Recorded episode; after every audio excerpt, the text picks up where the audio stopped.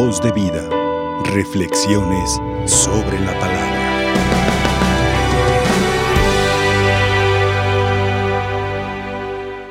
Bueno, hoy las dos lecturas, la primera y la segunda, están muy buenas. Vamos a hacer una reflexión muy interesante de la primera lectura. Vamos a hablar que estamos leyendo. En estos días ustedes van a escuchar toda la lectura del libro del profeta Samuel. ¿Sí saben quién fue Samuel? Más o menos saben quién fue. Bueno, Samuel va a ser uno de los grandes profetas del Antiguo Testamento. Va a ser un niño nacido de una mujer que no podía tener hijos y Samuel va a ser un niño consagrado a Dios por su madre desde antes de su nacimiento. Hoy las señoras no los consagran ni antes, ni después, ni más tarde. Ya los quieren consagrar cuando el viejo tiene 30, 40 años. Ahora sí. Ay, mi hijo, vamos para que. ¿Verdad que sí? ¿Sí conocen alguna que o alguno que quiere consagrar a los hijos ya ya cuando están viejones? Ahora sí. Así no, así no se hacen las cosas. Samuel fue consagrado por su madre Ana a Dios desde que lo tenía en su vientre. ¿Mm? Y luego Samuel se va a convertir en un niño que va a crecer a un lado de este sacerdote, Elí, y después va a ser el encargado de ungir a los tres grandes reyes de Israel, Saúl, David y Salomón. Le va a tocar ver cómo los hombres le fallaban a Dios, y cómo Samuel era el elegido de Dios y cómo Samuel se mantuvo como un hombre fiel a Dios durante toda su vida. Y entonces, pero fíjense que los grandes hombres del Antiguo Testamento y del Nuevo tienen un origen muy curioso y muy extraño. No, no son hombres ya grandes escogidos por Dios cuando son grandes, ¿no? Dios los elige desde el vientre de su madre porque Dios tiene una tarea preparada para ese hombre o esa mujer concreta, así como la Virgen María fue elegida y fue concebida sin pecado original desde, desde el vientre de la señora Santana, su madre, así también aquí Samuel, y va a pasar lo mismo con Juan el Bautista, y va a pasarlo con todos los hombres más grandes de, de Israel, van a ser hombres elegidos y preparados por Dios para una misión bien importante. También ustedes. No más que a veces ustedes no se preguntan eso y andan por el mundo haciendo todo menos lo que a Dios agrada. Pero Dios, a ustedes también los mandó Dios a algo. Pero ahí nos estamos haciendo los sordos, ahí, como la gente que uno le dice, mire esto, y luego, sí, sí, gracias, de acuerdo. Y no hacemos caso. Ahí llevamos una vida de pecado y de mundanidad y no nos acercamos a Dios porque estamos muy ocupados en cosas que no son malas, pero que nos desvían mucho de Dios. Así que hoy me voy a fijar, hay una escena aquí, ¿sabían ustedes que en la antigüedad la poligamia se permitía? ¿Sí saben qué es la poligamia? o sea, todavía yo cuando fui a un país que se llama Egipto, eh, me sorprendió lo que me dijo un guía, dice, no, dice, aquí en Egipto todavía se permite que el hombre tenga hasta tres mujeres, siempre y cuando las pueda mantener, ninguna se queje y ellas estén de acuerdo. ¿Cómo ven mujeres las que están aquí? Fíjense nomás. No, aquí se permite, pero por, por listas que son. Así de sencillo. Porque una mujer, yo, yo no creo que lo permita así nomás por gusto. No. Yo, yo, una mujer que permite eso no tiene dignidad esa mujer. No la tiene. Una mujer debe, hoy gracias a Dios ya estamos en un mundo en el que los derechos humanos y los derechos de la mujer son iguales a los de nosotros. El hecho de que ustedes no las hagan valer es otra cosa muy diferente, ¿no? Pero miren, vamos a ubicarnos en aquel tiempo. No, no, no podemos juzgar, esto es algo que ustedes deben de saber, no podemos juzgar eh, hace tres mil años con las reglas del siglo XXI. Ese es un error que mucha gente hoy hace. Ese error se llama anacronismo. Si yo me pongo a juzgar ahorita la conquista de México, cómo fue de salvaje, no, pero ¿cómo es posible que han matado tantos indígenas? Y, eh, espérate, es que las reglas del siglo XXI no quedan en el siglo XVI, cuando un imperio conquistaba a otro y era capaz de hacer todo, y eso estaba bien. Los derechos humanos no existían como hoy existen, ¿no? mucho menos hace tres mil años. Entonces, en los tiempos antiguos se permitía la poligamia el hombre tenía derecho, si él quería, a tener una, dos, tres, las mujeres que quisiera. Y, hoy todavía se permite en algunos países árabes que el hombre pueda tener en Egipto hasta tres mujeres, siempre y cuando las pueda mantener y ellas estén de acuerdo. Y aunque ustedes no lo crean, hay mujeres que están de acuerdo. Cada quien, ¿verdad? Pero bueno, nomás para que ustedes lo vean, estamos en el siglo XXI y esto se sigue dando hoy en día. Aquí en México se da, pero por listas, así de sencillo. Bueno, sí, porque yo no lo permitiría, pero hay cada señorona por ahí, ¿verdad? Bueno, entonces, pero no me sorprende de ellas. Bueno, vamos a, vamos a la primera lectura. Dice la primera lectura que había un hombre que se llamaba El Caná, que tenía dos mujeres. Tenía dos mujeres. La primera se llamaba ¿cómo? No, no, no se llamaba la primera, la otra. Peri, ahorita les digo, Peniná. Y tenía dos hijos ella. Dice que tenía tres, tenía a Elí, a Jobní y a Pinjas.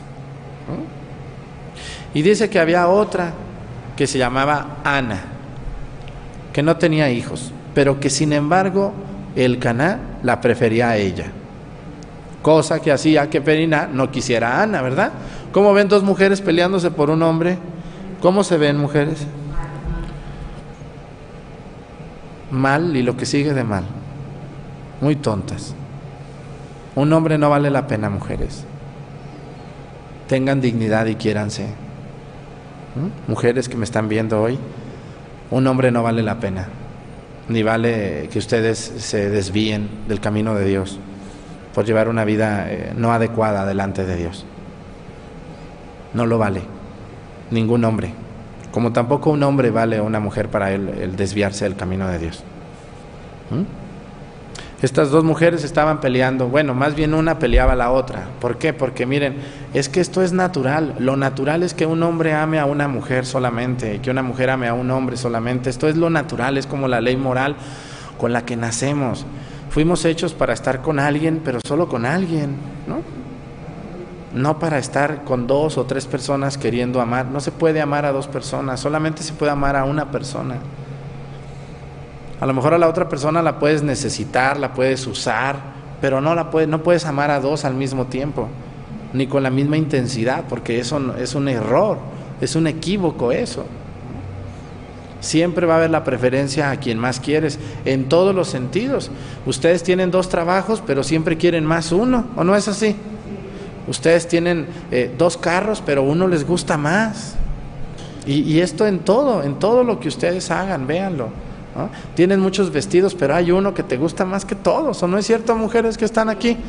Sí, aunque compres nuevos, no, no, este es mi favorito porque me veo bien guapa con este. Vámonos, pues. Bueno, pues lo mismo pasa aquí en, la lectura de, de Samuel. El Caná prefería a Ana y Ana estaba muy triste porque no podía tener hijos. Y vean cómo Dios va a obrar un milagro. Y aquí yo quiero saludar a las mujeres u hombres que no pueden tener hijos y les quiero dirigir un mensaje a ustedes. Miren, la realización de un hombre o de una mujer no es tener hijos, no lo es. Eso es una parte una parte, pero no es esencial en la vida de los hombres. Yo he visto y les puedo dar fe de que hay personas que tienen hijos y la verdad mejor ni los hubieran tenido, porque esos hijos son una desgracia para la sociedad. Hijos pervertidos, perversos, complicados, que roban, que se dedican a secuestrar, a matar, que han engañado mujeres, que han aprovechado el ser hombre o el ser mujer para denostar a otros. ¿Verdad que sí? Hay personas que de verdad no debieron tener hijos porque nunca los criaron. Se los dejaron a la abuela o los tuvo que criar una tía. Les voy a decir algo. La persona no se realiza solo por tener hijos. Hay una realización mayor. Y la realización mayor es agradar a Dios con tu vida. No necesitas tener hijos para ser feliz. Yo conozco gente que tuvo 10 hijos y están sumidos en una depresión ahorita. Pues no que tener hijos era la solución. Yo conozco gente que tienen dos o tres hijos muy talentosos y están sumidos en una ansiedad que no se las puede controlar el mejor psiquiatra del mundo. ¿Tener hijos es la solución? Díganme ustedes, aunque hayan tenido. No, hay algo más que tener hijos. Y, esto no lo entiende cualquier persona. Yo lo entiendo. Yo no tengo hijos, ni quiero tener, ni voy a tener. Dios me ampare. No, no, con los que vio de ustedes me asusto. Digo, no, voy a andar haciendo. No, santo Dios. Una señora un día de esas raras que a veces me escriben, ¿verdad? Me dijo, ay, pobres de ustedes los sacerdotes, padre, deberían de tenerlos, dejar hijos. ¿Y quién está pidiendo eso? ¿Usted preocupada porque el padre no puede tener hijos? Y le dije, nomás vio los de usted y me voy para atrás. No, Dios me libre, Dios me ampare. Tener un hijo es una responsabilidad y aparte, aparte, déjensela suelto bien. Ustedes le van a dar cuentas a Dios de sus chiquitos, que ahora tienen 20 o 30 años y andan haciendo cosas que no agradan a Dios. ¿Sí sabían eso o no sabían eso? Claro, van a dar cuentas, agárrense bien de la banca porque van a dar cuentas el día del juicio. Hay una parte intermedia entre, la, entre, el, entre este mundo y el purgatorio y este mundo y el cielo y este mundo y el infierno que se llama juicio y que la gente no le gusta que yo hable de eso. Dice, el Padre siempre habla de eso.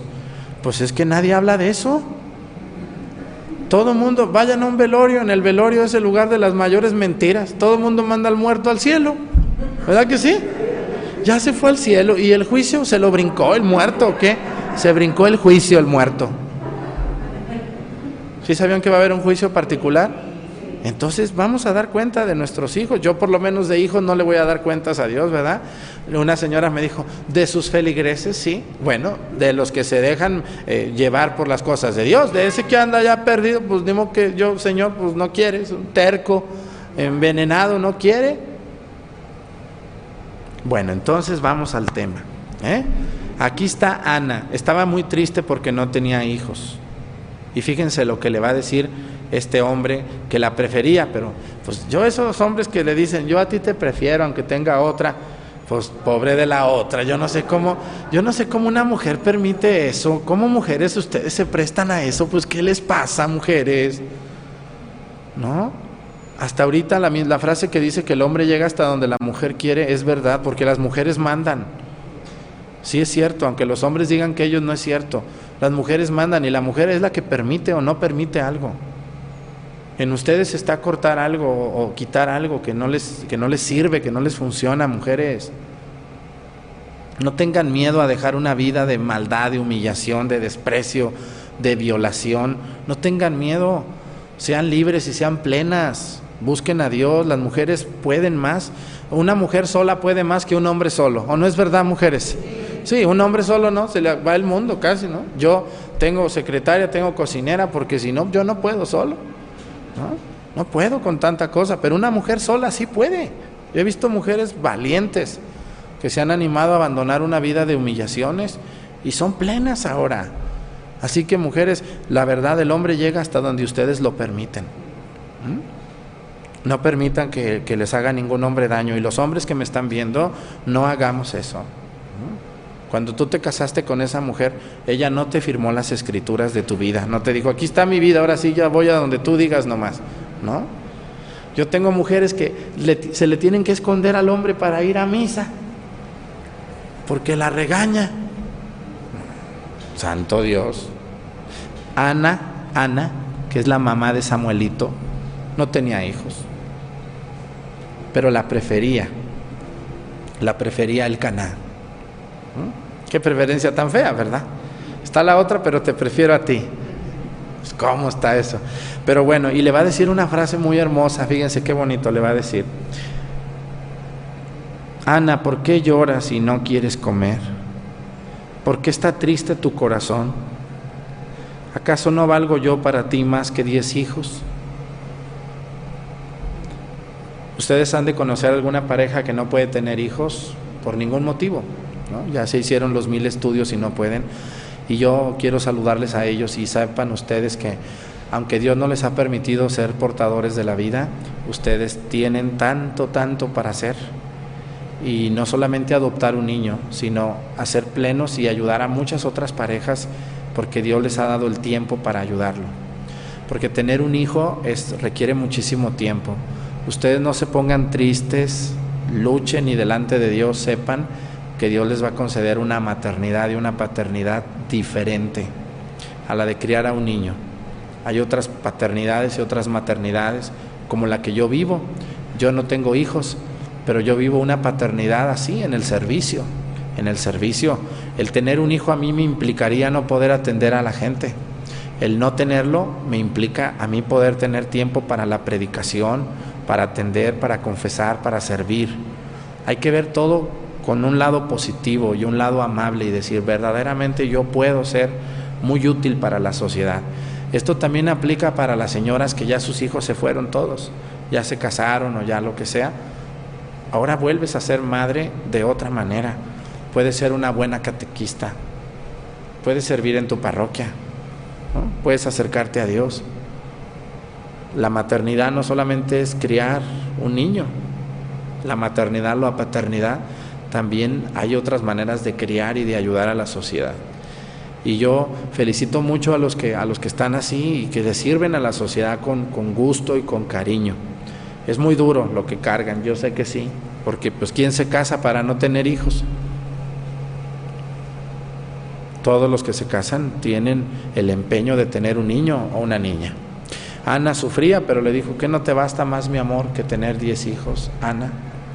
Ana va a ser una mujer que mañana va a salir en la primera lectura cómo le va a pedir a Dios y Dios le va a conceder ser madre de Samuel. ¿Mm? Dios escuchó su clamor y Dios le va a conceder ser madre de Samuelito. Y Samuelito, ella, jovencito, lo va a entregar para el servicio de Dios.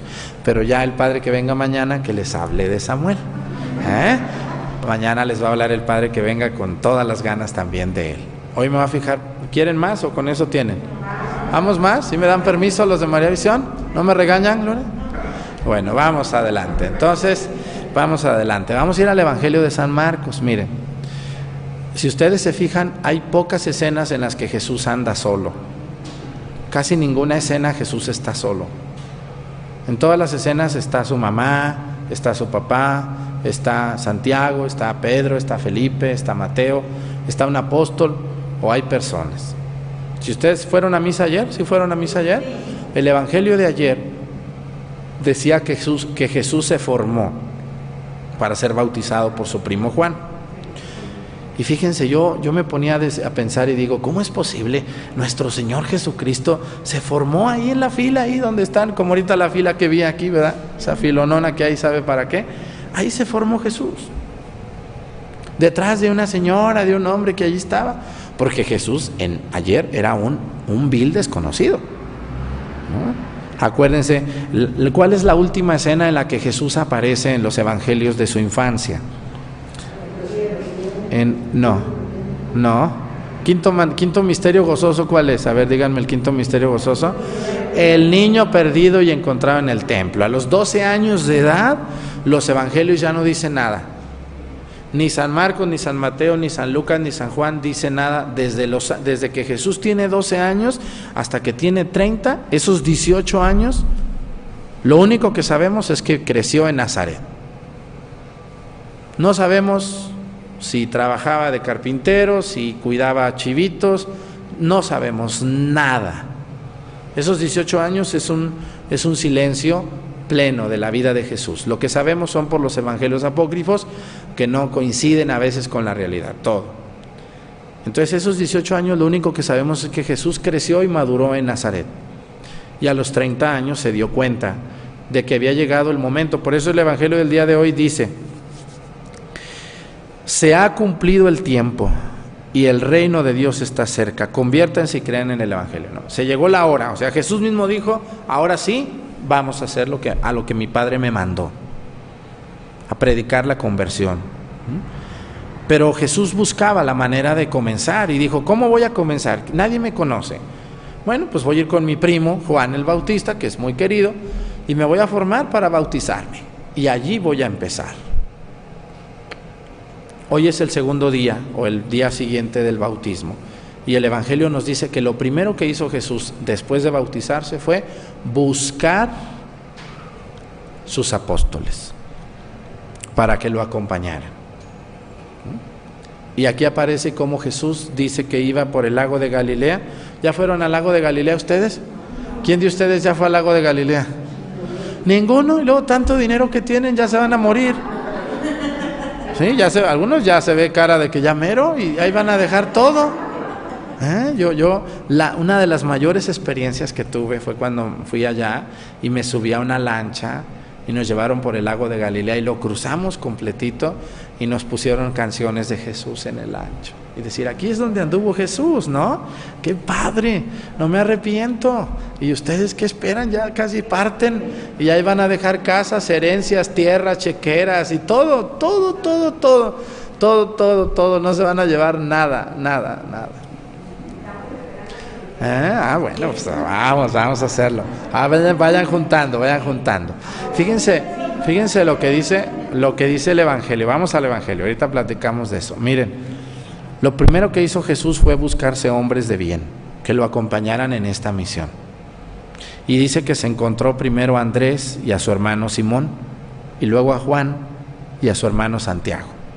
¿Mm? Jesús va a escoger dos Simones, dos Santiagos y dos Judas y, un par de hermanos. Juan y Santiago eran hermanos y Pedro o Simón y Andrés eran hermanos. Los encontró en el lago, eran pescadores. Y aquí viene algo que es muy importante. Miren, dice así, dice. Jesús les dijo, síganme y los haré, los de ustedes pescadores de hombres. Inmediatamente dejaron las redes y lo siguieron. Esto lo hemos oído muchas veces, pero no hemos entendido el significado de las redes.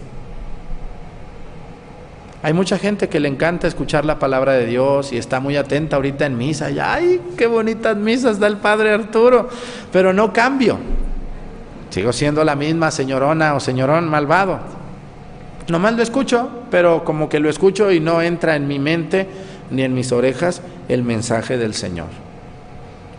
Estos hombres vieron a Jesús y cuando los invitó dejaron las redes y lo siguieron.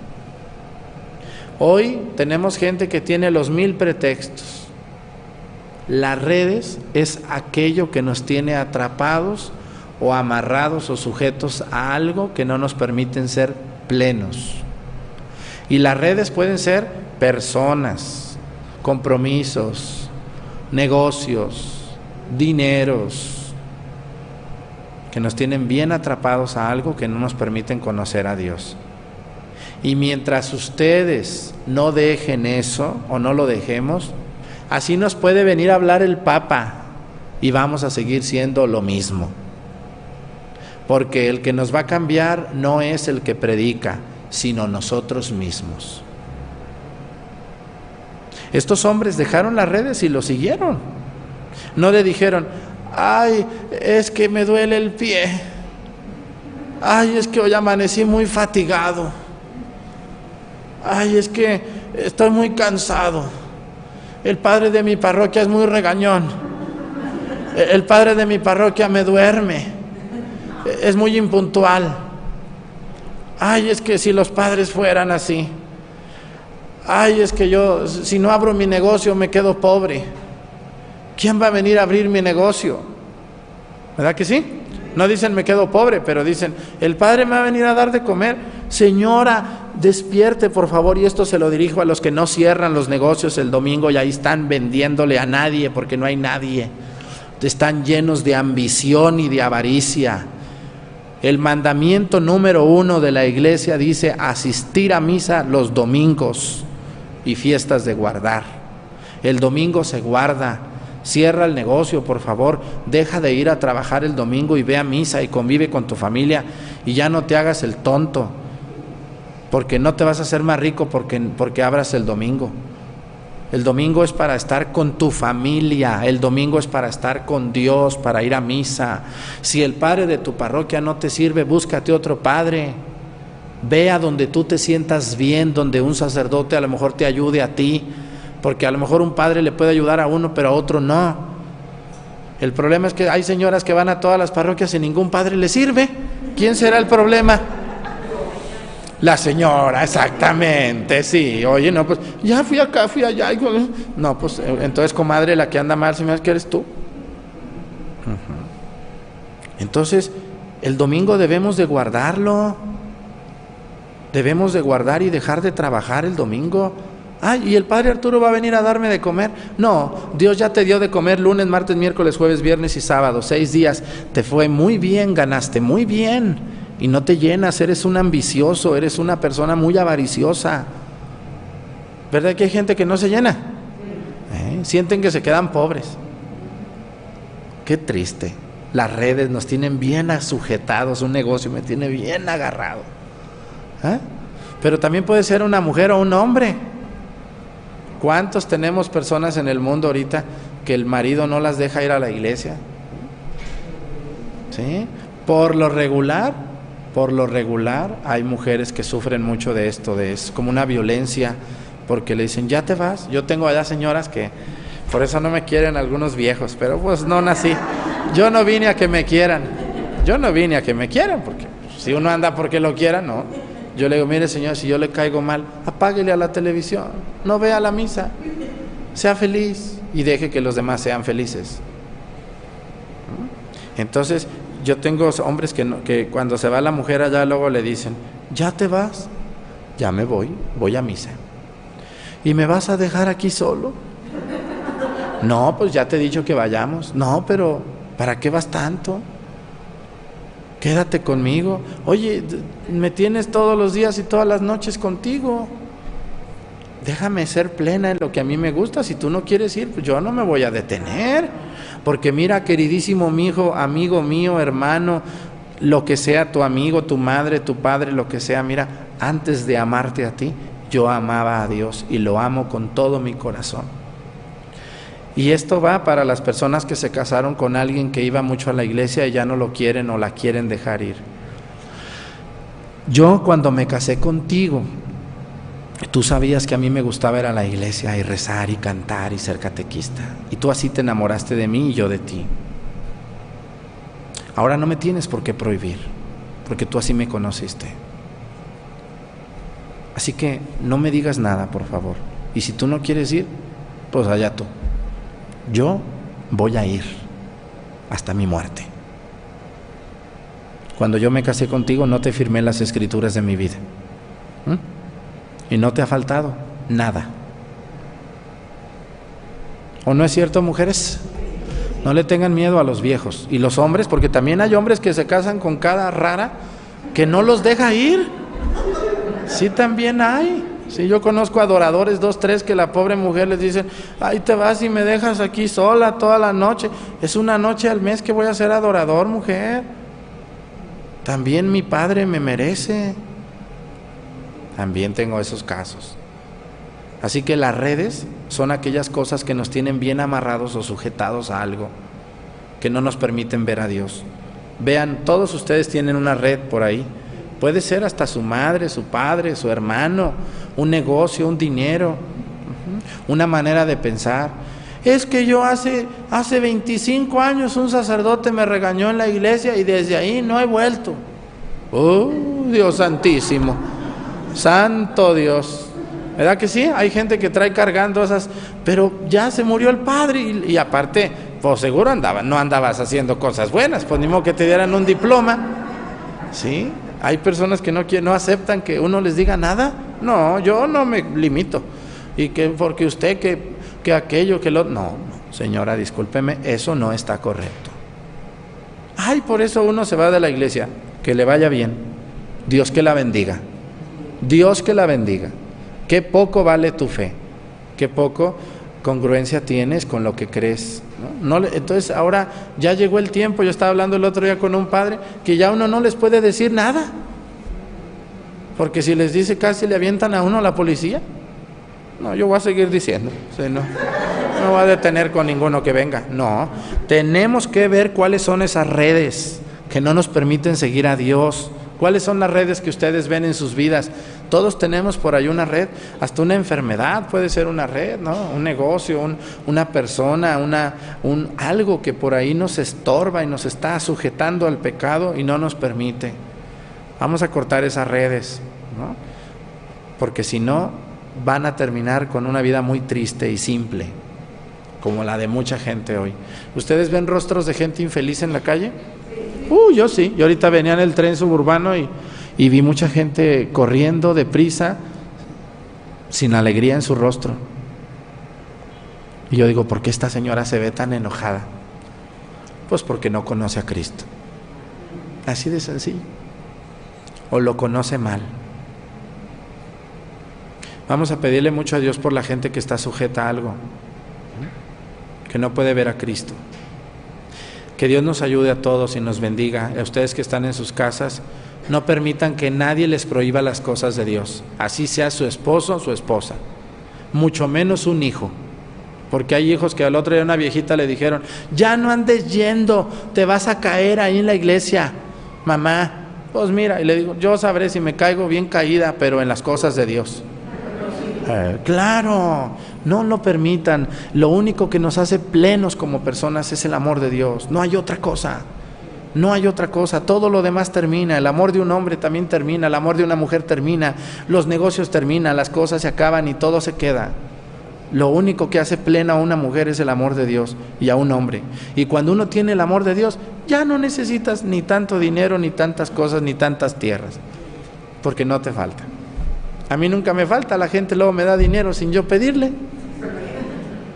Entonces yo así digo, ahí está, tú nomás eh, no te sueltes de mi mano, dice Jesús, y, yo te mando lo demás.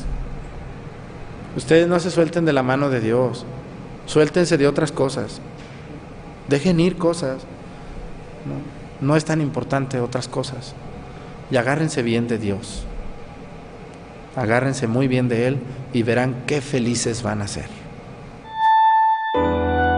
Voz de vida. Reflexiones sobre la palabra.